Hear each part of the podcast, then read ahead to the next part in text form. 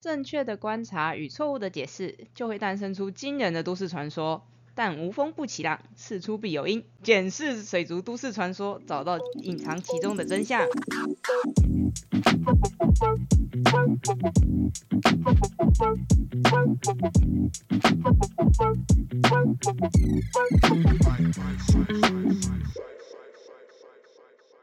Hello，大家好，我是塔鱼手札的造景师阿喵。Hello，大家好，我是塔鱼手札的兽医师阿汪，欢迎大家收听我们这一集的水族大大说。对我们这一集的水族大大说的话，要来跟大家谈谈关于滤材这件事情，因为我们在上个月。有刚讲到就是过滤器的滤材选择这件事情嘛，嗯。那那一集其实很多人会说，啊，好像好想再听更多就是关于滤材选择的部分哦。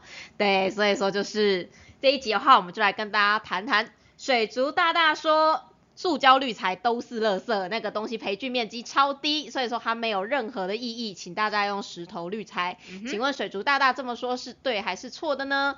嗯，基本上呢，在这件事情之前，我们要先来讨论一下，到底滤材啊，它到底是要拿来做什么用的呢？嗯哎、阿喵啊，你们以前在水产养殖系的时候，你们有上到关于滤材的任何的课程吗？我的印象中是没有。你是说你翘掉了？你应该也没有很常翘课吧？我我我我我是我是我是出勤好宝宝哎、为什么觉得你好像有点心虚啊？也是啊，如果说你每堂课都去上，好像就不能顾斗鱼了。哎、哎、不是这样啦。哦，所以你们其实没有什么在讲滤材。我的我自己印象中真的只有大概是氨，然后亚硝酸、硝酸，然后 GH、KH 这些东西。所以其实你们只讲了消化作用，但是你们并没有讲说就是一定要怎么样的滤材，或是滤材要怎么样的特性之类。嗯，对对对对对。应该说你们养殖场，因为之前前几集你有说过，你们养殖场其实也会用滤材，但是就是嗯很简单的。我们我我的培训呃我的滤材的知识几乎都是在实习上面碰到的。那个算知识吗？你只是在实习当中用到而已吧。对对对 哦，所以那其实你们的滤材部分也算是老前辈那种传下来的那种怎么样用就怎么样做那种感觉。嗯对。其实没有一个很学术的说，就是什么样的滤材啊，什么特性啊，然后培菌啊什么之类。你们该不会其实连消化细菌的种类那些都没有上吧？嗯，我真的我真的忘记了，到到底是到底是我翘掉了呢，还啊糟了，到底是我翘掉了，不过确实，那个因为我自己念的水职的课本里面，嗯。它也不会讲到任何关于培训的东西，他就是非常直接，就只是在描述，就是这个水质到底会对于造成什么影响，然后我们要只就是这个这个水质当中这个数据可能是从哪里来的，为什么水中有这个东西，对对对那我要怎么让它变不毒之类的，嗯就是大概就只是这样子而已，但是并不会特别地去讲说滤材的培养啊什么之类的。是的，我的我的印象中也都是。所以连高职的时候，因为高职你们不是比较观赏鱼点，连那个时候都没有讲，哦不对，你们那个年代是底抽过滤的年代。对，不过底抽过滤也算是一种滤材了我。在高中的时候也没有这个印象。哇哦，所嗯以现在的滤材观念到底是谁带来的？对，这我真的不知道。对，但是坦白说，因为嗯，高中没有讲，高职的时候没有讲到，我是有点惊讶。但是嗯水产养殖没有讲到，我倒是觉得蛮合理，因为其实水产养殖需要用到滤材，也算是比较近几年来那种高密度养殖才会需要用到比较高阶的滤材。嗯还有那些滤材配置什么的。那如果说是你们传统那种，不论是水泥池啊，还是那一种土池啊，坦白说，他们自己本身就是一个不错的生态系了。我在高中接触的滤材，只有在上水族造景课的时候，就是遇过圆筒，嗯，就只有配置因为要配要漂亮嘛。对对，只有配置那个圆筒而已，就这样。不过圆筒也几乎都是照原厂配置，也不会，特别去做。就是知道之前之前的配置配置下去。哦，所以说就 是其实你们也不会想这么多，就照之前的配置，反正我该开缸就开缸，然后测水值确定 OK 就放下去这样子。对，然后定期清洁。没有到到之之后，你才你才会去自己去想说，哎，这个这个配置这样养鱼 O 不 OK，什么之类的，你才会自己再再再跟老师说，我想要换什么东西什么东西这样子，哦，那你在什么时候会觉得这样子配置是不 OK 的，或是这样养鱼是不 OK 的？就觉得水水很浊啊，就是你你你不是根本不知道那个滤材到底用了多久。嗯，对，到底是几几届前的学学长姐姐传下来的？对，那个精华。你们在当兵是不是那个 传承？你知道吗？传承的那个头盔。对。我没有当过兵，所以我不知道。我我我等等等下说说的好像我当过兵一样。我不知道啊，你知道那个时候阿喵啊才刚去那个澎湖水族馆的时候，那个里面的主管，他那个那那时候阿喵还是个不良少女，她还会抽烟的时候，他就跟主管一起抽烟，然后主管抽烟抽着抽着就突然很有感慨的跟阿喵说：“哎，你当完兵了吧？”没有，他是说，嗯，你退伍多久了？什么？人家是女生哎，他有很尴尬吗？吸了两口就赶快走了，吸两口压压惊这样子。哎，不过阿喵现在很乖，已经戒烟，因为他那时候不戒烟，我就会一直看着他，然后跟着就是。我的营养师朋友跟我的药师朋友，我们三个人会一直盯着他抽烟这样子，然后开始在旁边跟他说什么抽烟什么心脏不好啊，什么什么肺不好啊，什么什么之类，老得快啊，什么会变胖啊，什么之类，在旁边一直念一直念一直念，念到某一天他终于戒烟了。但是阿喵现在是戒烟好宝宝。对，是的，超棒。对，所以。对啊，所以就是你会觉得说，当你发现这个滤材不能养多久，它就是数值就降不下来，或是你的水都会浊浊的时候，你就会觉得可能滤材要换了。对，就觉得，然后每次打开打开圆筒，就会觉得，哦，怎么感觉好像渣渣特别多这样子。那鱼会有怎么样的状况吗？那时候还没有开始养鱼。哦，那时候哦，你说一开始养培菌的时候，你就开始觉得怪。对，因为不管水水不管怎么样都不清啊。嗯嗯，所以那个时候你换了什么滤材，还是你就只是把旧滤材换成新滤材而已？嗯，我那时候有没有换塑胶滤材？我好像我我没有换塑胶滤材。你那个年代应该还没有塑胶滤材，毕竟它是底抽的年代，底抽过滤的年代应该都是陶瓷环那一些比较多吧？对。然后就是陶瓷环、白棉、羊毛绒，还有生化棉这些东西吧？对对对，就是这些。对，就那个年代，因为塑胶比较好的塑胶滤材也是后期一点点才开始在台湾流行起来的。等于就是其实。国外有蛮多很酷炫的滤材，只是台湾不一定看得到而已。台湾的流行都会慢一点点。是，对，所以说其实你就是会看这一些之后，那你会在后来养鱼之后，你还会再去调整滤材的状况吗？嗯，会啊，就是一定一定一定要调的吧，就是你你至少要看一下你的水状水的状况、鱼的状况啊。那你在出现怎么样鱼的状况的时候，你会觉得这滤材感觉怪怪的？就是有造景的时候嘛，然后。我我通常，呃，对对，就是有造景的时候，然后就看鱼，好像就是一直觉得它明明身上没有任何任何的，就是寄生虫的感染的感觉，嗯，但是它就是一直擦身体，擦身体啊，然后好像好像一直扭来扭去啊那样子。哦，你说就会觉得好像鱼有一点点怪，说不出的怪，对，但是又不是那种明显感染的状况，对对。那水质你会再去测吗？水质我真的很少在测，所以就只是单纯觉得怪。对我就是我基本上都是靠我的眼睛，我真的很少在测水质。对啊，那那为什么那个时候你会想到说是要换滤材而不是下药？我因为我嗯我们以前学到就是寄生虫，对对我来说寄生虫才是生病。嗯，对。但是你没有看到任何的病症，你就不会想下药，然后你就会觉得应该是环境什么地方怪怪。对，你是天才吗？太厉害了吧？为什么会？为什么第一个反应竟然是觉得绿才怪怪的？到底为什么？就是你你你你换你你你也换水了，嗯，对不对？可是好，可是好多事主都不会这么想哎。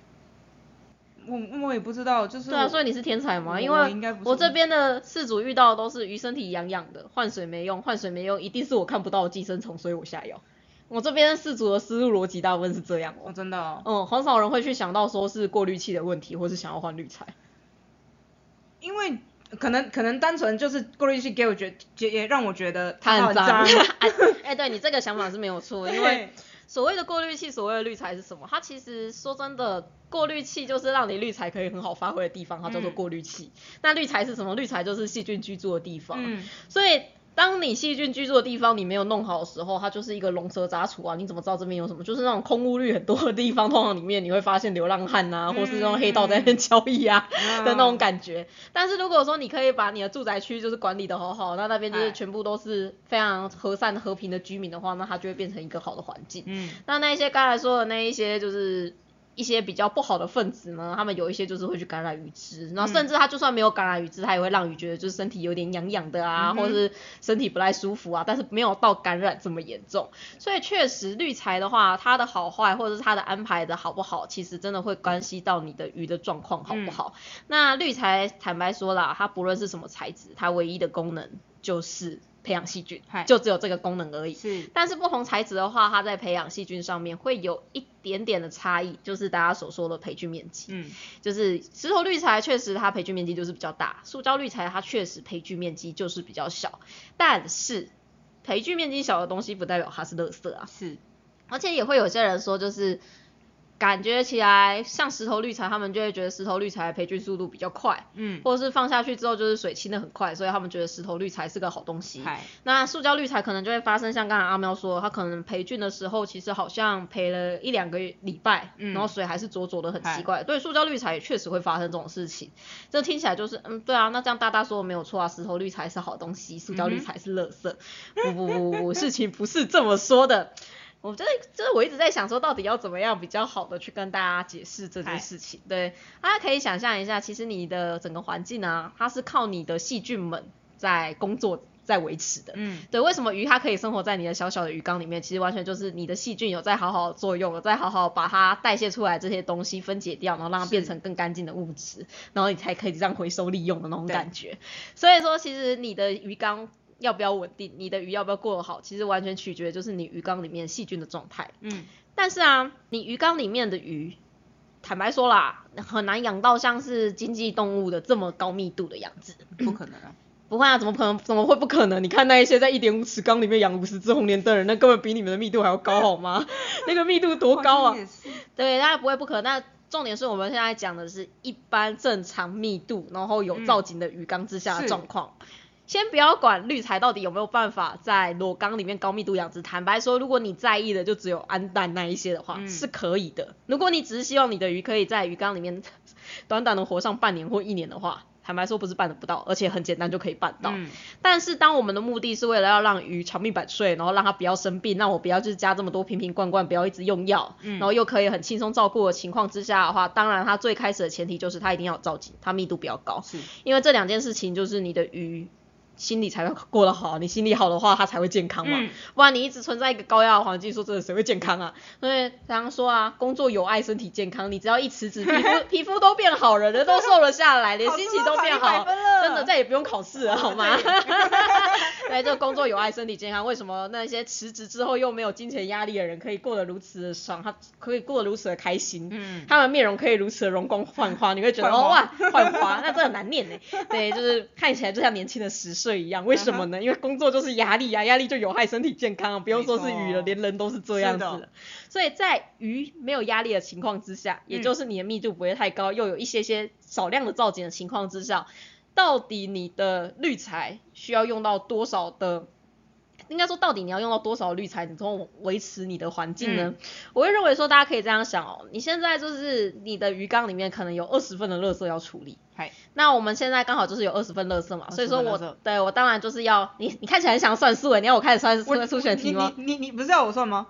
没有，我没有你算，哦因为今天没有算，哦今天你不要不要提到数学就觉得是，不要不要提到数字你就觉得是数学，好不好这？是破坏环节。对对对对，对没有没有没有，今天今天没有要给你算，就是现在有二二十份垃圾，然后所以说其实假如说这个细菌它刚好一只细菌就可以处理一袋垃圾，嗯那你当然就是只要请二十只细菌就好了，嗯哼，就是你不需要请到一百只细菌吧？对，那你请到一百只细菌有没有办法处理这二十袋垃圾？一定有办法的、可以啊。但是啊，这个同时的是你要支付一百只细菌的薪水。嗯，对，对，就是你要花花费更多的薪资，才有办法去达到一样的功能。那事实上你是聘请了过多的员工，是那这个时候你需要当然就是把这些员工 fire 掉啊。嗯但是我必须要说，细菌很白爱的是，你只要有位置，他们就会住进去，不论他是谁。是，对，那当然哦，如果说你现在它就只有二十袋垃圾，你就只能让二十只细菌工作，嗯那其他八十只在那边就是尸位蔬餐当肥猫的细菌，他们在干嘛？他们在干嘛你就管不着啦，他们想干嘛就干嘛。真的。那他们想干嘛呢？有一些就刚好就是想要去戳死你家的鱼啊，嗯嗯嗯那有一些他就刚好想要在你的水中制造出一些你不喜欢的黄黄的东西啊之类啊，有一些就会在你水中制造出一些臭味啊。嗯，嗯，对他们想干嘛，你管不着，反正你就是刚好有位置在那边，他有位置就一个萝卜一个坑啊，那个萝卜长得好不好，那个萝卜是谁，是红萝卜白萝卜不重要，总之细菌它就是有这个很讨厌的特性，嗯。所以石头滤材跟塑胶滤材，当然一个培菌面积大，一个培菌面积小，当然在我眼中石头滤材它是什么？石头滤材它就像是一个一个一个一个。的那一种办公室的座位，它就是把你区的很很整齐，然后小小的一格一格一格，然后刚好你在一个小小平数里面，你可能同时就可以塞二十个员工嗯，的那种很很窄很窄的那种办公室。嗨，对，那当然他在那边可不可以处理东西？可以啊，可以处理东西没有关系。那你可以就是在小小平数就聘请二十个员工，可以啊，因为你刚好有那样的位置。但是大家就是有的位置都小小的，那其实处理起来你也知道，就是那边的空气会有点不流通，嗯，然后那边就是可能会有点臭，然后会有点乱。嗨，然后当不小心你的员工真的不小心有太多的杂物堆一堆，说不定你家窗户就打不开了，说不定你家门就打不开了，打不开以后就大家一起被饿死在里面。对，对我来说石头滤材它是这样子的概念。那塑胶滤材是怎么样的概念？塑胶滤材就是那种超级豪华办公室，就是嗯每个人可能每个座位都五平的大小这样子。一个小隔间，对，一个小隔间，就每个人都有一个小隔间。那他可以聘请的员工数当然就少，就可能你同样的平数，人家可以聘请到二十个员工，你就只能聘请两个，嗯你就只能聘请两个员工。但那两个员工他会过得很爽。嗯，因为你就是所有该有的应有尽有，什么东西都有，而且是他自己的范围很大，他想要放什么东西都可以放，那就会变成说，塑胶滤材它其实是培养的细菌比较少，但是因为它细菌状况比较好，嗯所以它的工作效率会比较好一点点。所以我会认为说，塑胶滤材它虽然人少，但是它细菌工作效率好，所以坦白说。它的工作效率会不会比石头滤材那种，就是你在小小的空间里面塞了二十个人还要嗯差呢？坦白说，我觉得不一定诶、不一定，真的是不一定。但是为什么大家会觉得石头滤材比较好呢？是因为大力出奇迹啊！嗯要 有二十份垃圾，然后一只细菌呢，它在嗨状况最好的时候，它可以处理一只可以处理一包，嗯，所以理论上我只要二十只二十只细菌，是，我就可以处理完这二十袋的垃圾。嗨嗨嗨，但是我刚好现在因为环境不好，我不会设置过滤器，嗯。所以导致我里面的细菌功能只有一半。嗯，所以我一该一袋垃圾就要两只细菌下去处理，所以我最后我会需要四十只细菌。但是因为一份塑胶滤材它只能养两只细菌，嗯，那一份石头滤材它可以养二十只细菌，所以就算在这种情况之下，你只要两份石头滤材，嗯，你就可以把这二十袋的细菌处理掉，呃，二十袋的垃圾处理掉。但是如果你是塑胶滤材的话，你需要用到二十份的塑胶滤材，嗯你才有办法去处理掉。OK，那你不会看起来就是一个滤材它只要两份就可以处理，一个滤材还要四十份，啊，它要二十20份份才能处理。嗯，你没有觉得看起来就是石头滤材就比较强，塑胶滤材就比较弱？是，听起来是这样子。餐厅起来是这样子啊，对，但是石头滤材它有一个致命伤，嗯，你很难拿捏石头滤材的量，因为你每聘雇一份石头滤材，你的员工就是多二十。嗯，所以说，当你不小心只是多放了一点点滤材而已，你的员工就会冗员就会突然之间大量暴增，暴增，对，，它就会突然间砰变得超级无敌多。嗯，但塑胶滤材，因为它多一份，它就只是多两位细菌而已。所以说，其实你塑胶滤材不小心多放了一点，其实冗员也不会多太多，大概就是一点点而已。所以石头滤材在这一点其实不是很好控制。嗯，那另外一个部分是。石头滤材就像刚才说，他们只要因为里面住的人很多很多嘛，所以它的空气其实不是这么的清新，所以它的功能其实它的细菌功能其实一直没有办法发挥到百分之百。是，那它表面上看起来效果会很好，只是因为它的人数众多，嗯。所以你就等于说就是请了一大堆就是事半哎事倍功半的人过来，听得懂了？事倍功半，听得懂，听得懂，对，就是你请了一堆事倍功半的人来，那最后的结果是怎么样？你的资源就是无端的流失啊！就事实上你不需要请到这么多人，但是你就请到这么多人，所以你的公司就会亏损。那在水里面所谓的公司的亏损大概会是怎么样表现呢？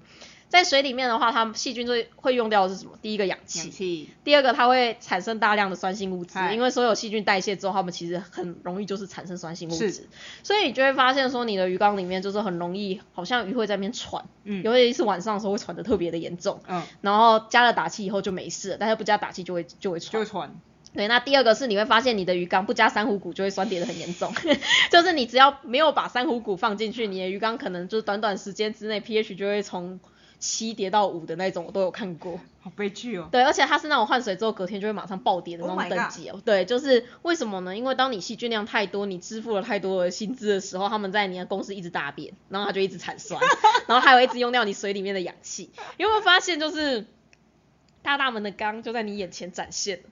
大大们的缸呢，就是一个裸缸，是养超多鱼的地方。嗯，然后那个超大，然后那个可能缸子还不会太小，是一个很大的缸子里面嗨，，四周都放了一颗打气石，嗯，然后打气开超大的。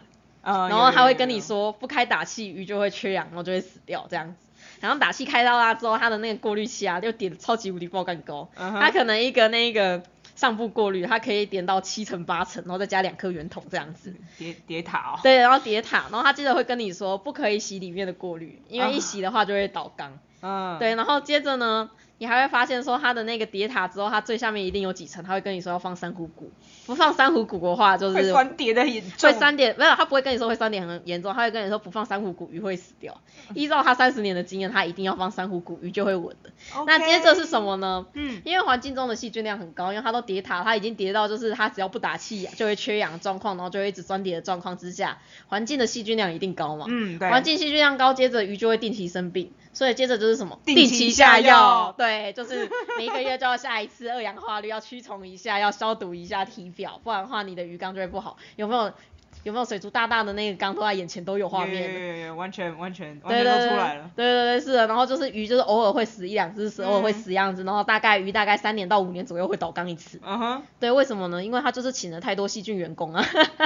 是。对他就是请了非常非常多的细菌员工来，然后请了过量的。那当然它的氨氮。亚硝酸超漂亮，嗯，因为你本来就只需要一点点细菌，你就可以处理掉这些东西的，所以它当然超漂亮。但是它没有办法处理掉的是那一些细菌的代谢物以及。细菌们造成的细菌感染跟原虫感染，对，因为为什么有细菌会造成原虫感染？是因为原虫它们很多也是以细菌为主食的，是的。所以当你环境里面细菌多的时候，原虫本身就会多。那再加上鱼其实存在于这样子，就是很容易酸跌、很容易缺氧的环境里面，它们压力也会大。嗯。压力大，接着就是免疫力不好，免疫力不好就是特别容易被感染，然后它就会变成一个超级糟糕的循环。而且大部分鱼在长期压力之下，真的就是会老得快，就像是我们去工作就会老得快是一样的概念。好了，不要，工作了。你确定吗？这样你会饿死哦。哦，对不起。你会老得更快。不是，不是，你不会老，你会死。然后你死了就青春永驻了，你知道吗？对不起，我回来了。对，是的。对，是的，就是这样子。所以说，其实对我们来说，塑胶滤材跟石头滤材谁好谁不好？没有绝对，重点是你怎么用它而已。你需要是，你就是聘请足量的员工，大概足量就够了。那当然，如果说你家的公司就是面积很大，嗯，就是像那种底部过滤啊、上部过滤，其实你很容易可以叠到很大量的滤材的时候，嗯，你这个时候为什么要去让你的员工塞在一个很狭小的环境里面哦？很很不通风的地方，就是像石头滤材这样子在那边辛苦的工作，不需要啊。你需要其实应该会是塑胶滤材这种，可以让员工过得很爽，然后你也不会不小心就是放了太多的员工进去，让你有多余的开销的状况之下。所以当你公司面积够大的时候，你当然就是以塑胶滤材为主，塞好塞满。嗯，那其实最经典的就是在最近的养殖界里面最流行的超级室内循环超高密度养殖系统，因为那张系统里面其实几乎全部都是用塑胶滤材下去作为主要的过滤。对，那为什么它可以这样子做？就是因为因为它的养殖面积够大，嗯，那它够大，它当然可以塞好塞满。哎，这个等下再跟大家讲一下滤材它为什么会这样子发展的原因，因为其实这也跟这件事情很有关系。那当然啊，如果说你的过滤器本身它就是比较小的，那它如果是比较小的情况之下的话，那当然你就只能。退而求其次，因为你没办法用塑胶滤材，因为你塑胶滤材你就是没有办法聘请到这么多的员工，然后它就是没有办法维持。那这个时候你当然就是要用石头滤材下去搭配。但是啊，你用石头滤材的时候，你不要忘记哦，因为它里面员工很满很满，所以它里面就很容易就会觉得哦，居然空气好闷，状况不太好。所以在石头滤材搭配的时候，其实它最重要是它的通风要好。那所谓通风在水里面就是它水流要好。对，所以说石头滤材其实最重要是。你只要把你的石头滤材是放在水流够好的地方的话，嗯，那事实上它会是一个不错的东西，但是你千万要注意它的量，因为一个不小心你可能会聘请过多的员工，那就会开始出现一些有的没有的问题。是，那我们要怎么知道我们是不是聘请的过过多的员工呢？其实最直接就是判断你的 NO 三，就是在你鱼缸里面，如果你鱼缸里面的硝酸根的浓度，不论你怎么换水。它都会大于二十 ppm 的话，那通常是代表说你的员工聘请的太多，你需要去 fire，对，你需要去 fire 掉一些员工，因为那些 NO 三就是那一些不务正业的员工产生出来，那不是你的鱼产生出来，那是你们家不务正业的员工产生出来的东西。那要怎么样？那当然啊，大家在一滤材的时候一定会很担心，嗯，就是觉得说我会不会不小心开除了过多的员工，导致于我的垃圾就整个堆起来，然后鱼就被这些垃圾弄弄死。哎，这是有可能发生的，所以你在移除于工员工的时候，你要做就是不断侦测你的垃圾量有没有增加。那垃圾量是什么？就是氨跟亚硝酸嘛。是。所以只要你的系统里面氨是零，亚硝酸是零，然后 NO 三有一点点，其实你的系统就大概不用太担心了。但是如果你的系统里面就是氨不是零，亚硝酸不是零，或是你的 NO 三其实随时是爆表的情况之下，那你就要担心一下你的系统其实是有问题的。那这个是以细菌的层面来说。那另外是如果你发现说啊。你的鱼很容易在换季的时候就是开始变得不太好，嗯，或是很容易就是三不五时就出现细菌感染、原虫感染，就是你只要不下药，你的鱼缸就会出事。其实有很多时候也是因为你的细菌状况并不是很好嘛，嗯嗯那这个时候你要就真的也是只能去调整你的过滤器。那细菌状况什么时候会不是很好呢？就是当它工作效率不是很高，或是当太多冗员的时候。嗯所以当然第一个就是去检查看看是不是真的你环境里面是不是真的请了太多的人。是，第二个是你要去看看说是不是你的通风有做好，你是有让你的员工不小心闷死在里面。那像是石头滤材，你就要很注意哦，石头滤材它就是要定期更换，因为嗯说真的塞塞住了石头滤材，它为什么表面积会这么大？嗯，就是因为它里面是有很多很多的小孔隙所做对所所做成的。是的，那这些这么多这么多的小孔隙，它就是很容易塞住啊。嗯，就为什么会塞住？是因为细菌它们其实并不是以一颗细菌颗粒住在上面，它们是一坨，它们是有家的。嗯，对，大家买不起房子，但细菌它房子是自己盖的，所以它们每只细菌都会有自己的房子。那它们房子就是一坨黏黏的东西，而且它还可能会越长越高。嗯，那那坨黏的东西是什么？就是生物膜，就是我们大家可以在浴室、可以在厕所里面发现那些黄黄很难刷掉，是就是你尿尿怎么冲都冲不掉的那些嗯东西，就是生物膜。对，它们就是如此的坚强。对，那再加上说，因为你的石头滤材本身的缝隙又很小很小，嗯，所以说你很难真的把里面的针完全的清洁干净。也就是说，你的石头滤材其实大概半年到一年左右，你就要更换一次。你不更换，就会发生像阿喵他前面说的那样子，就是也不知道这个石头滤材到底是不是学长姐传承下来的，对，不知道传承多久，但反正它就是怪怪，我就只能换新的。所以其实石头滤材它也要定期更换。可以大概可以大概跟大家判呃跟大家说一下怎么判断，就是它到底塞住了没这样子，其实不是所有的石头滤材都有办法判断的。就是就是大致上啦，大致上就是如果你看表面表面那那些你你已经冲过了以后，就是完全那那个咖啡色渣渣还在里面，一都都出不来的话，就基本上就是要要换了，对。对，大致上是这样。对，就是其实你可以观察一下你的过滤器的状况。当滤材开始老化的时候啊，其实你过滤器里面那些咖啡色渣渣会突然之间变很多。嗯，对，那些咖啡色渣到底是什么？那些咖啡色渣其实就是细菌代谢完剩下的东西。是。那当细菌它们开始就是工作能力下降的时候，它们代谢能力就会变得比较差，它们分解能力就会变差，嗯所以那些咖啡色的渣渣就会变得很多很多嗨。所以当你发现原本你的过滤器大概可能一个月洗一次，每次都蛮干净，但是最近好像越来越脏的时候，其实就代表说你已经要换滤材了。嗯，所以石头滤材它虽然说可以在单位面积之内养养到非常非常多的细菌，但坦白说它在维持上面来说会比较辛苦一点，因为嗯你需要一直不断的去观察说这个石头滤材到底是现在是怎样，它现在的状况是不是很好，我是不是有不小心放太多。嗯，所以我其实会觉得石头滤材它会比较偏向于说你已经玩水族一段时间，那你其实也会观察水质这些东西的时候，你希望让你的鱼缸在变得更透亮，然后你希望你鱼缸的工作效率更好的时候，你可以放。是，但是对新手来说，我其实会认为塑胶滤材会是比较好控制的，嗯因为就像刚才前面说的一样，当你的环境里面你是有造景，然后你的鱼缸密度又不是很高的时候，坦白说啦，鱼缸里面的工作量不会太高。对，所以说，其实只要少少的像石头滤材那个一份两两只细菌的那种等级，其实已经可以维持嗯大部分鱼缸的状况了。对对，所以事实上，我会比较推荐的是新手就以塑胶滤材为主就好。那你要注意也是它的水流要够通顺哦。嗨，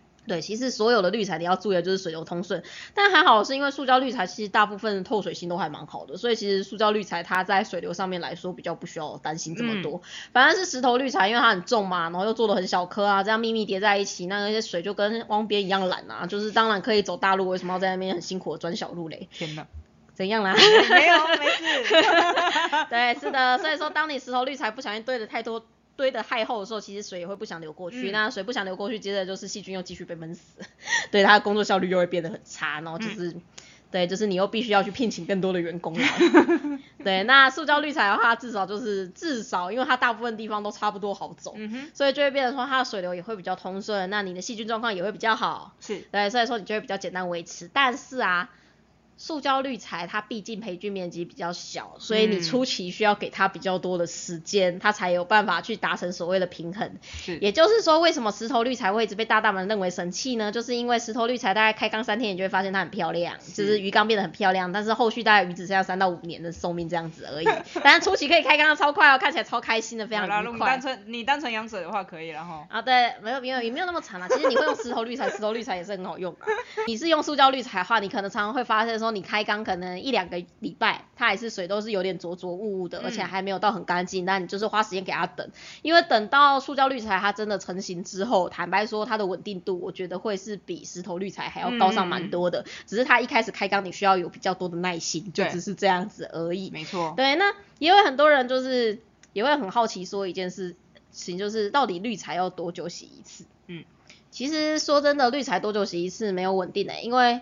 所谓的绿茶药洗，就是当那些细菌他们工作的太累的时候，然后开始东西靠到到处乱丢，那你要防止就是他们乱丢的东西把他们自己的通风孔塞死，然后他们自己闷死在里面。所以其实你要做的事情就是把那些脏脏的东西刷，把那些脏脏的东西把它冲掉，然后还就是细菌一个比较干净的工作桌的那种感觉。对，但是啊，当你的细菌它工作的越勤奋的时候，它就是东西会丢的越越乱丢的会越多嘛。所以当你的鱼缸里面如果说它的细菌量是越高的时候。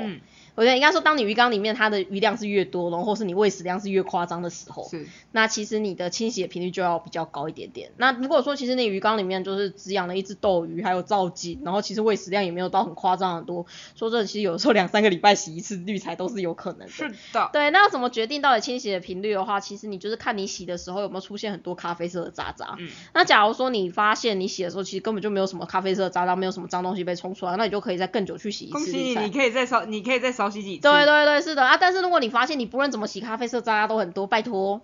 不要当个奴隶，就想说没关系，那我就每天洗就好。养鱼就是这样，没有没有，养鱼不是这样子的。那是代表说你的过滤器里面一定你的滤材配置有问题，或是你的过滤器本身水流循环有问题，或是你真的养了太多鱼了，嗯，或是你真的在鱼缸里面塞了太多水草，或塞了太多的沉木才会出现这种情况。对，所以反正 anyway 一定有某些地方是错的，它才会让细菌这么辛苦的一直工作，一直工作，一直工作。所以那个时候一定要想办法去。调整，对，那正常来说啦，其实像我们自己，如果现在设定稳定的缸体来说，其实大部分都是白棉一个礼拜到两个礼拜换一次就差不多了。对，然后下面的其他的生物过滤的部分，坦白说，我们应该已经好几个月没有洗了，因为每次洗都洗了一个空虚。嗯，反正就是，反正就是因为因为处理处理白棉的时候我会拿出来，然后就看一下啊，冲一下意思意思过个水。然后，然后就就放回去了。对，但其实每次都没有冲出什么东西来。对，是的。就如果认真说不洗的话，说不定到两三个月或是半年不洗，其实都无所谓的那种程度，那你就真的就不用洗啊。它不脏，你为什么要洗它呢？对，而且这就代表说你的环境整其实整个顾得很好。说真的，一个。应该说一个稳定的环境，然后一个稳定的过滤器的话，我是认为说它可以两三个月再洗一次都是没有问题的。所以很多人会听到说什么圆筒的话，它的好处就是什么两三个月再开一次桶，然后再洗一次就好，清洁会比较简单。不过你看我们连养乌龟那一缸，其实说真的两两个月开一次差不多。不是因为懒吗？不是啊，不是因为懒，是因为圆筒它其实真的是一个，如果你配置的好的话，它是有办法到这种稳定程度。可是啊，现在超多大大的圆筒都乱塞一大堆石头滤材，塞好塞满，我再跟你说那种两三个月再开缸一次，我跟你说那个鱼真的会一直抓痒，是，或者它体表会一直很容易被感染，因为那不是一个合理的系统配置方式。没错。而且圆筒它又是一个很密闭的地方，所以如果你在里面就是又养了太多的细菌的话，其实它里面很容易变成一个缺氧的地方。那些缺氧圆筒打开，你就会看到一个超级恶心的抽积单位会直接炸出来，那个超恶心的。那个我有碰过，对，是的，那个超级无敌恶心的，所以请不要这么做。就是圆筒到底可不可以两三个月才开一次桶，完全是取决于你的滤材到底状况好不好。是，你滤材状况如果好的话，两三个月开一次桶，我觉得没有问题。但是当你滤材状况不好的话，拜托就是。努力的清洗吧，或是想办法把它状况变好，就只有这两件事情而已。对对，所以对我们来说，没有所谓的培菌面积小就是垃圾，培菌面积大就是超好的东西，没有这回事。这完全是取决于你的鱼缸需要什么样的东西，没错，就只是会不会用的差别而已。那如果说就这两种滤材来说的话，其实我会觉得塑胶滤材又更贴近于新手，因为塑胶滤材第一个是它比较好冲洗，对，那第二个是它其实比较不容易过量。那第三个是它其实水流又比较容易通顺，所以其实用塑胶滤材会比较好。那所谓的塑胶滤材其实就是像是白棉啊。然后生化棉啊，生化球，然后还有像我们自己很推荐的植人培菌棉，然后还有像是养殖界很喜欢用的 K One 这一些都是属于塑胶滤材类的。毛刷。对，还有毛刷，对，毛刷也是塑胶滤材，毛刷也很好用啊。对，毛刷也是属于塑胶滤材。那石头滤材的话，就是所谓像什么石英球啊、陶瓷丸啊、废石啊这些，它就是属于石头滤材类。那大致上来说就是这样子。那为什么？滤才会有这样子演进呢，就就像是阿喵那个年代啊，最最久远的那种土池的饲养，你们那个时候土池也是有过滤器的吧？就是就是毛刷。对啊，就是最早最久远最久远的年代，其实一开始用的是像是毛刷这种类嗯型的滤材。是，对，那接着的话才会开始慢慢的出现像是石头滤材这些东西。石头滤材那时候刚出来的时候，也是引起水族界的一，应该说水产养殖界的一次的骚动。是，然后接着现在回归到最后又回归到塑胶滤材的部分。那为什么会是这样发展？是因为其实一开始的塑胶滤材啊，确实你要用起来，它其实不算难用，它其实也算蛮好用的。嗯，但是它最大最大的问题是在于说，它消耗掉太多的空间了。对，因为你每一份的塑胶滤材大概只能养两只细菌的话，那像水产养殖这种是这么高密度的养殖情况之下，你就必须要有一个超级大的空间嗯专门放滤材。是，那其实对于就是水族来，呃，对于水产来说，这会是一个非常高的成本。是对，所以当然那个时候他们就会想说，有有没有办法，就是在一个比较小的方空间、比较小的范围之内，就把这些细菌养得好好的。那如果可以把这些细菌养得好好的话，那我就可以缩减我需要的用用地量。嗯，那我只要可以收收缩减我这一些使用土地量的话，我的成本就会大幅下降，那我的收获、我的利润就会增加。嗯，所以在这种情况之下，石头滤材就被开发出来了。那初期的时候，真的、哦、石头滤材超好用，因为它只要真的小小的一个空间，它就可以把它就可以把整个里面的氨氮废物那些东西都把它归零，而且速度又超级无敌快。对，但是后来用了一段时间以后，发现啊，事情不得了啦。用石头滤材好累啊，对，因为其实大部分塑胶滤材，因为它培菌面积小，也就是它表面光滑，所以你大部分水只要用大大力一点的水冲一冲，甚至你你就是直接随意的这样淋一淋，其实上面的脏东西都会冲下来。没错，但因为石头滤材就像刚才前面说的，就是水跟小便一样懒嘛，所以说就是，对，所以说就是你如果说不用一点力气去搓洗它、去冲它的话，其实水很难流过，很难流过的地方就会卡渣渣，所以就会变成说他们在水产养殖上面来说，他们可能每一天、有的时候甚至一天要去翻动两次那个石头滤材，把中间的脏东西给冲洗下来。哎、阿没有你们那个时候用那个哎陶瓷环的那个石板尺啊，嗯，你们多久要洗一次那些陶瓷环呢、大概大大概一个礼拜就一定要洗一次哦。一个礼拜是洗多少比例？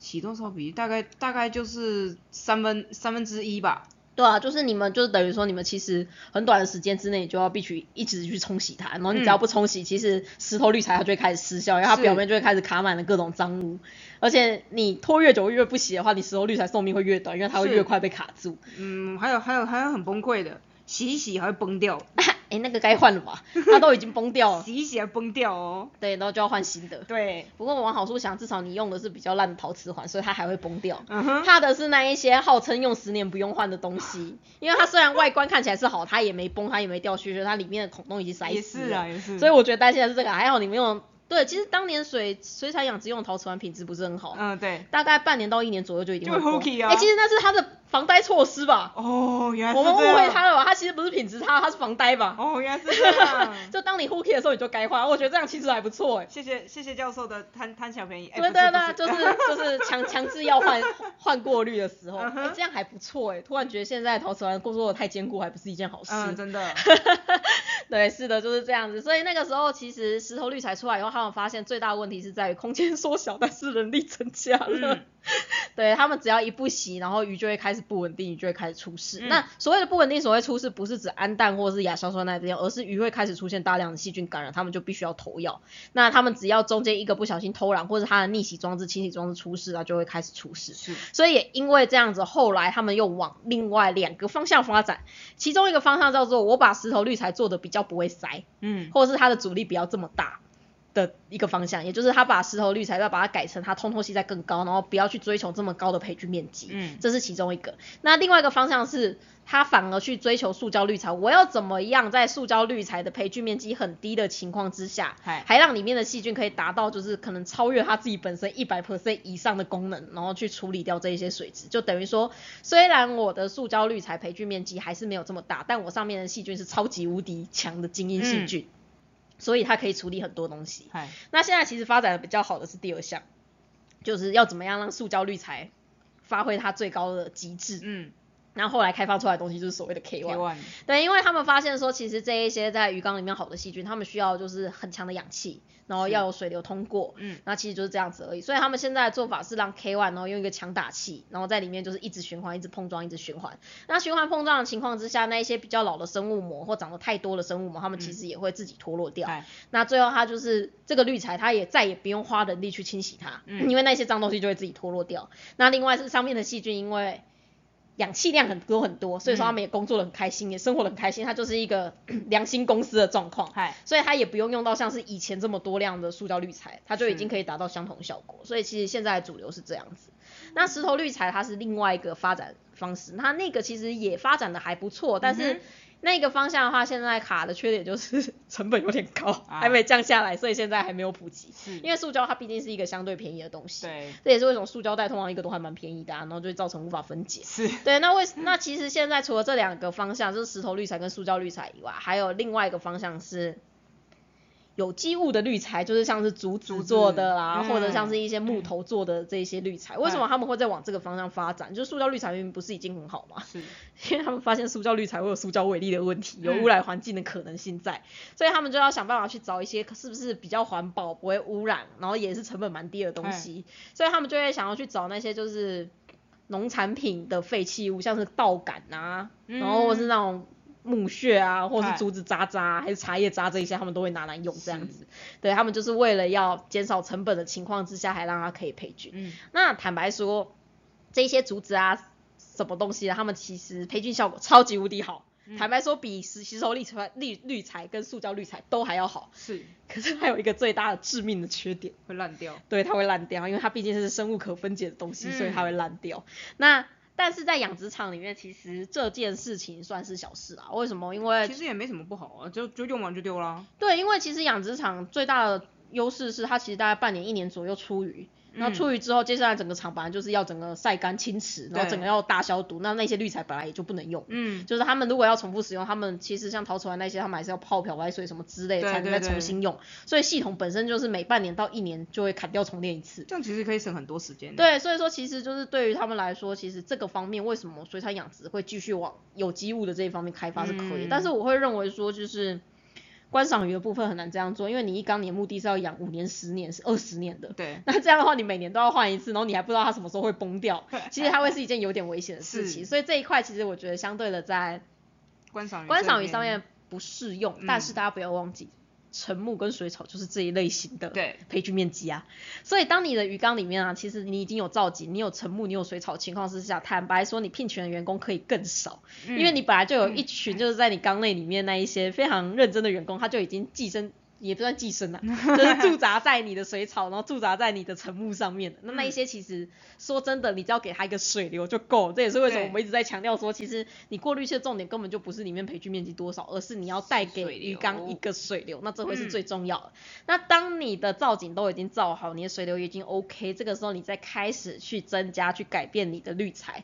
那我会建议一开始你就是从塑胶滤材开始。那当你发现塑胶滤材你不论给了它多少时间，它就是水面上还是会有一点泡泡。它还是偶尔会长出一些咖啡色的藻类，然后或者是说就是它的氨氮还是始终有一点点下不去的时候，你这个时候再加一点点的石头滤材，要注意哦，是一点点的石头滤材去一次聘请比较多的员工进来，其实大概你的鱼缸就可以稳定。嗯，那你要怎么知道你的鱼缸的细菌量够不够？其实就是我们前面讲的，首先你的鱼缸不要酸碟。嗯。然后它绝对不会 NO 三过高的前提之下，你的氨是零，你的亚硝酸是零，然后你的鱼不会突然之间好像出现畏畏缩缩，开始在那边抓痒，或者身身体表面的黏膜莫名其妙变得很厚，厚到你都可以用肉眼看到它身体变得灰灰的，而且它是全身均匀的变得灰灰的，嗯，或者是你的鱼缸不需要就是一个月就要下一次药的情况之下，那就代表说你的鱼缸是稳定的。其实你要追求的是这个，对，所以当你的鱼缸环境都已经都稳定的时候，事实上。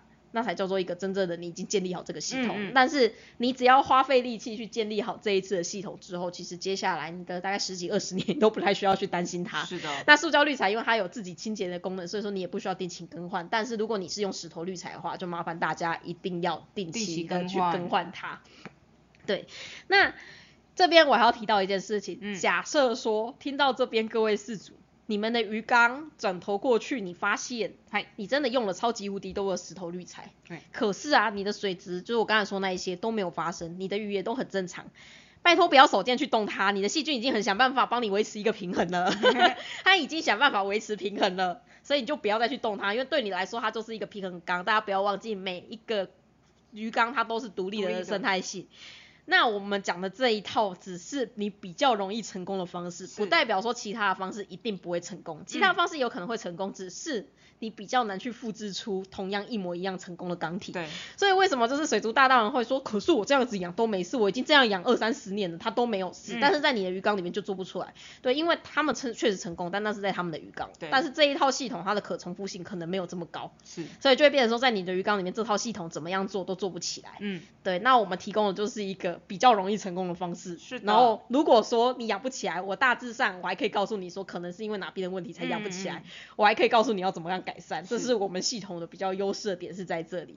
但是当你的系统其实它已经是很稳定的，你的鱼也都没事，它也都很健康，那就拜托大家不要手贱再去动它。你的细菌已经很辛苦了，想办法达成一个平衡了，不要没事再去手动的手再去很手贱的下去动它。对，那另外也要注意一件事情哦，通常太焦虑的事主，那一些希望你的鱼缸里面很干净，什么脏脏都不要有，然后甚至滤材一脏就去洗的事主，然后三不五时在那边刷沉木的事主，你们鱼也会养不好，嗯哼，因为不要忘记。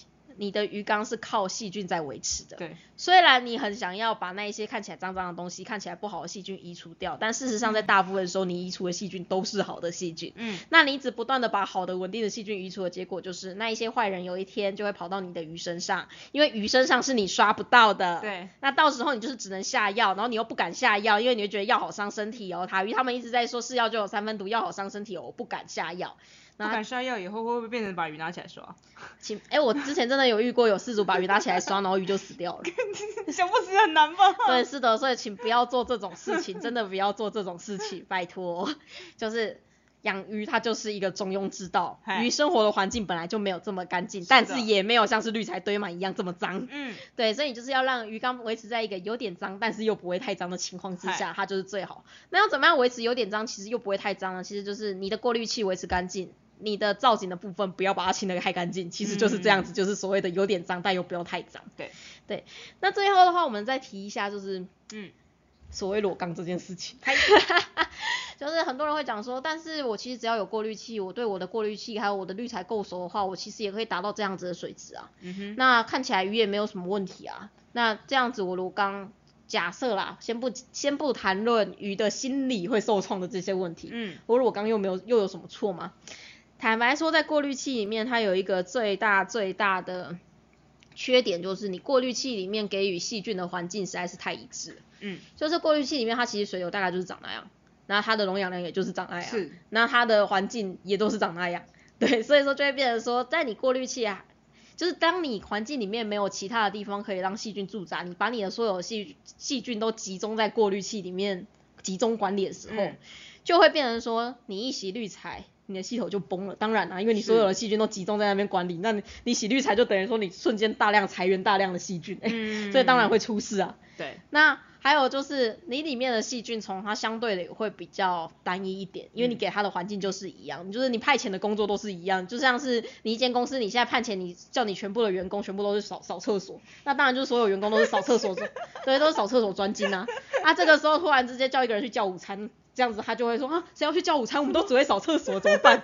对，就会变成这种情况，然后他们就会很惊慌。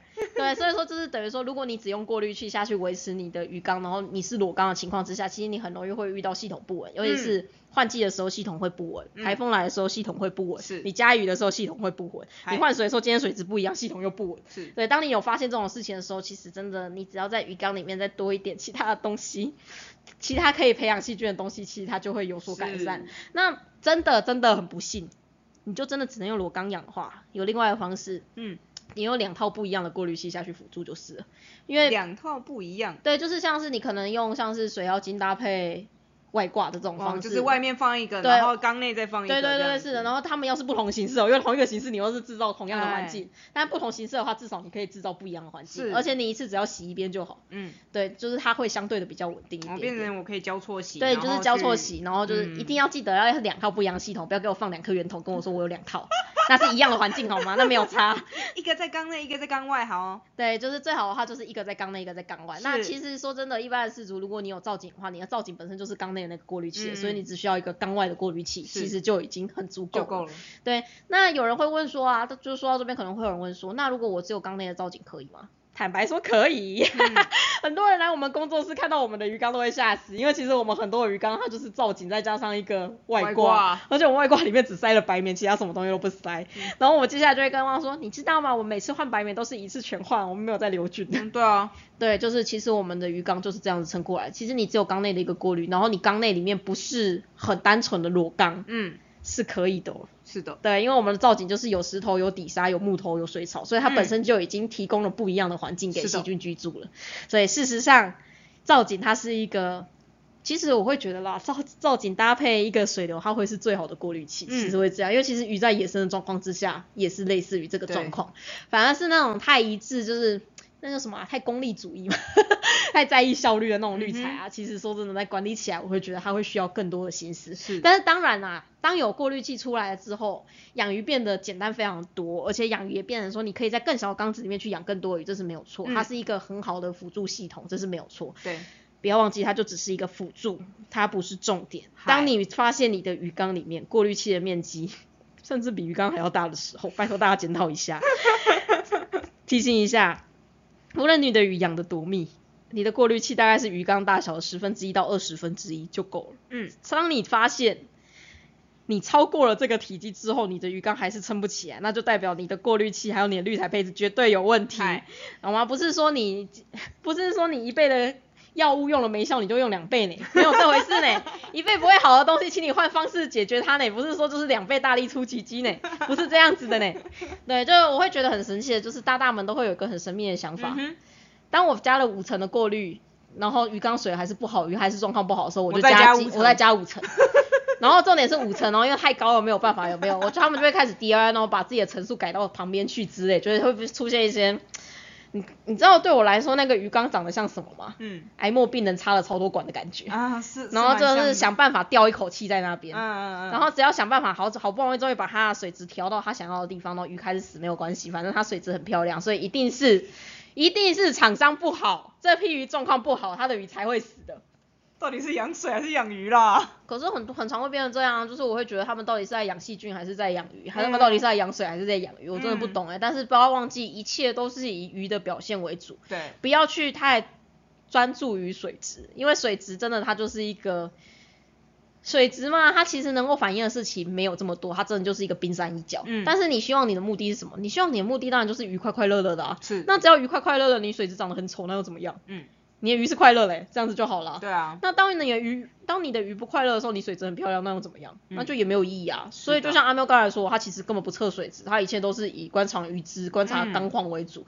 坦白说啦，那一些真的很优秀的养殖户，根本没有在擦小水质的好吗？嗯 那些很养很优秀的养殖户，都老是看鱼今天有没有在池边乱绕，然后今天救饵率怎么样，然后今天水色怎么样，然后它们长大的状况怎么样，随便捞起来一只，它看起来怎么样，有没有怎么样，然后再去做相对应的处理，大家。知道吗？我在我是在认识阿旺以后，我才我才我才有在用那个测试剂的，没办法，你知道对收益来说，可以多一个数据是一个数据吗？我真的是在认识阿旺以后，我才开始用测试测试剂的。收 收益就很喜欢数据啊，嗯哼，因为你没有数据的话，你没有办法去找出问题在哪里。嗯就算有的时候看起来是很健康的，它也不一定会是健康。但是数据呢，要有专业人士判断，它才会有意义。对，不然呢，你随便看一个数据，就像是你在 Google 上面随便找一个病症，你全部都是要死的。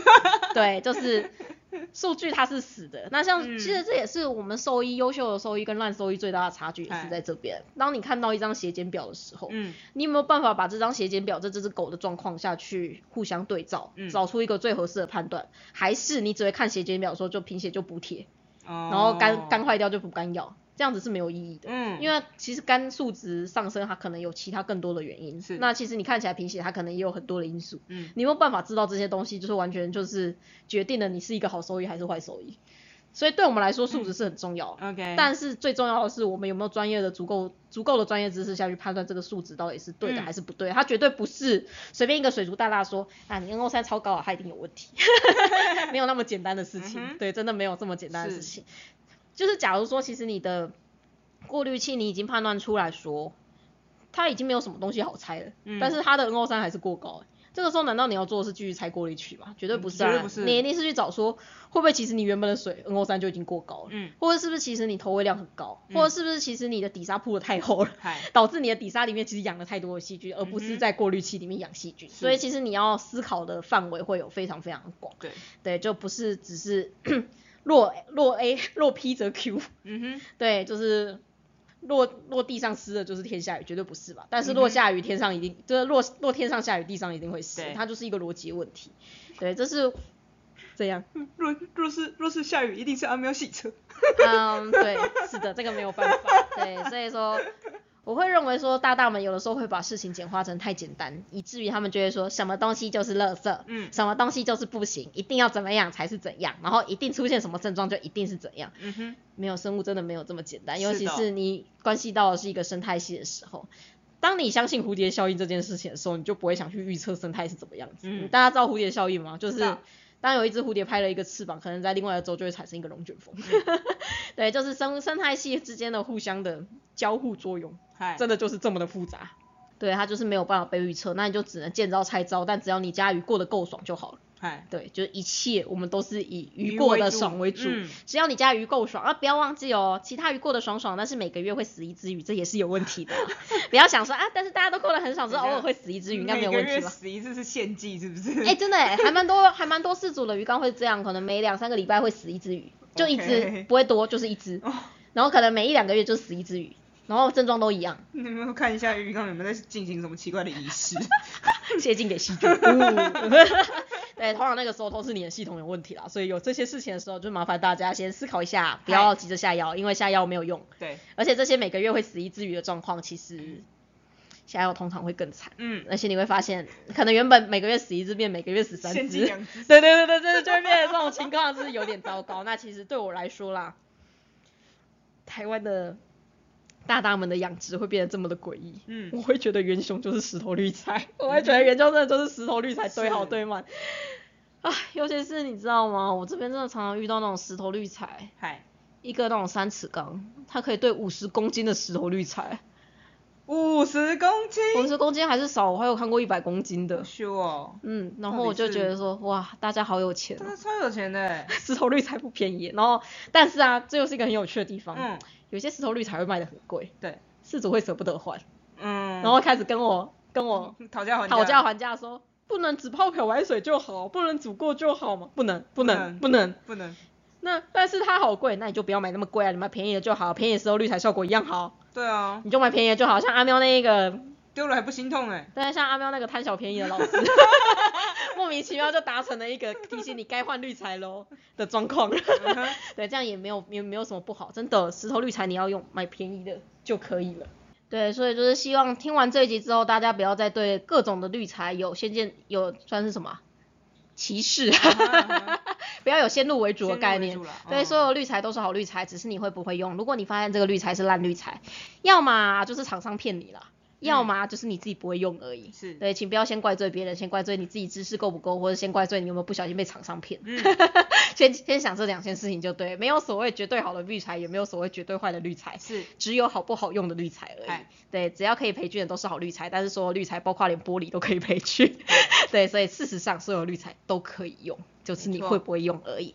那我们这一集的水族大大说就到此告一个段落。那如果说各位对于就是绿材啊、水质啊，要怎么培养出超级精英的细菌啊，这些有更深入想要了解的地方，或者想要了解比较正正规的知识吧，大家大家可以参考我们的水族关键知识系列，因为我们第二堂课其实就是专门在讲就是关于滤材、关于水质，就是你要怎么样去打造一个稳定的鱼缸，其实嗯讲的就是这件事情。是的，坦白说啦，消化细菌什么之类，那真的是最简单最简单的东西。你就算什么事情都不做，消化细细菌也会自己建立起来。嗯但是你的鱼缸稳不稳定，完全取决的是其他的腐生菌菌，而不是消化细菌。嗯，对，所以我们那一集的水族关键知识系列的课程呢，其实专门就是在讲你要怎么样去养出除了消化细菌之外的稳定细菌。是，对，如果大家想要更进一步的了解这一些的话，可以参考看看，它都放在我们的官方卖场里面。嗯对，那我们就下一个月见喽，大家拜拜大。家拜拜，拜拜。